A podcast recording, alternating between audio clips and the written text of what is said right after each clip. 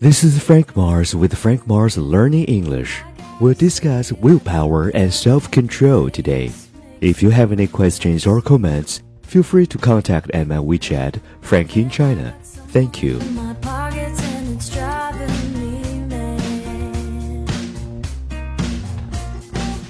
It's the dev- Minds over matter. The marshmallow, a white cottony sweet confection, is synonymous with temptation in the U.S. This all began 50 years ago when psychologist Walter Mischel sat five-year-old children down at a table and gave them a simple choice. They could eat one marshmallow now or, if they wait, receive two marshmallows later. Mischel and his colleagues at Stanford wanted to understand the nature of self-control. If children could refrain from eating the marshmallow over a set period of time, they were told they'd receive two as a reward. If they couldn't resist the temptation, they wouldn't get a second treat. The marshmallow test became famous due to a remarkable discovery made some years later. Those children who were able to resist the temptation for the reward of two marshmallows grew into adults who were more successful in school, work, and relationships. They were also thinner, calmer, more sociable, better at managing their money, and less likely to be addicted to any substances. It seems having the capacity to wait for two marshmallows is quite important. In the US, there are don't eat the marshmallow t-shirts, and investment companies have used the marshmallow test to encourage retirement planning, according to the Atlantic. Many people have interpreted the results of the marshmallow test to mean fate is predetermined by one's biology. But Mischel has just published a new book, The Marshmallow Test, Mastering Self-Control, which claims the true meaning of the experiments is just the opposite. Learning restraint. The most important thing we learn is that self-control, the ability to regulate one's emotions, involves a set of skills that can be taught and learned. Mischel told the journalism website Vox.com, they are acquirable, nothing is predetermined. What's more, he says, these experiments provide concrete lessons about self-control we can use as adults. Grown-ups can use these methods to quit smoking or stick to a diet or save money. Mischel and other psychologists argue that the battle between instant gratification and long-term gratification is really a battle between two different systems in the brain.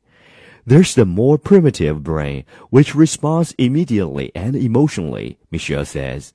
Then other parts of the brain, concentrated in the prefrontal cortex, allow us to do things like control our attention and think about the future and delay gratification.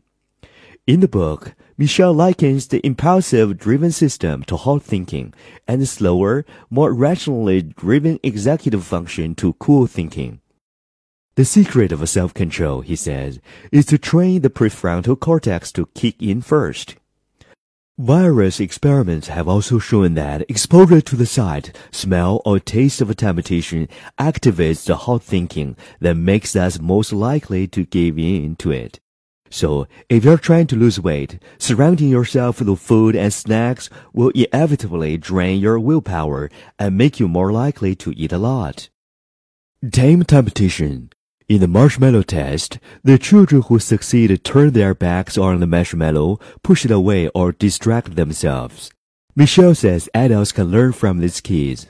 1. Distract yourself. Distracting yourself by doing or thinking about something else entirely. The lesson is that daydreaming or distracting yourself instead of directly thinking about the temptation is a way of quitting the sort of hot thinking that leads to giving in. 2. Mentally transform your temptation. For instance, instead of a drug being fantastic high, pretend it's a poison, Mischel says. How you think about it makes a huge difference in cooling your desire for it. This sort of mental transformation is often more effective than thinking about long-term consequences. 3. Create an if-then plan. Be specific, like if it's before noon, I want to check my email or if I feel angry, I will count backward from 10. then repeatedly.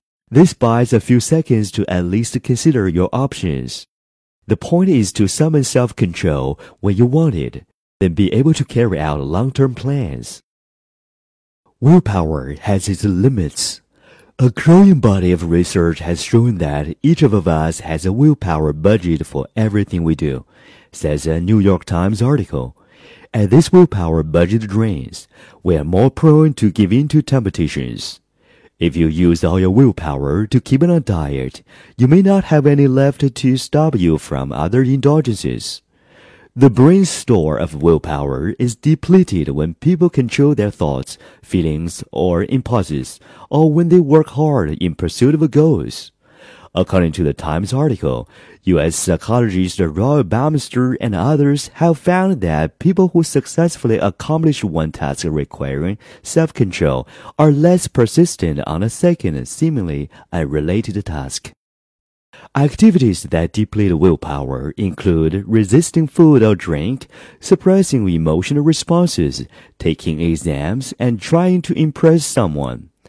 Task persistence is also reduced when people are stressed or tired from exertion or lack of sleep.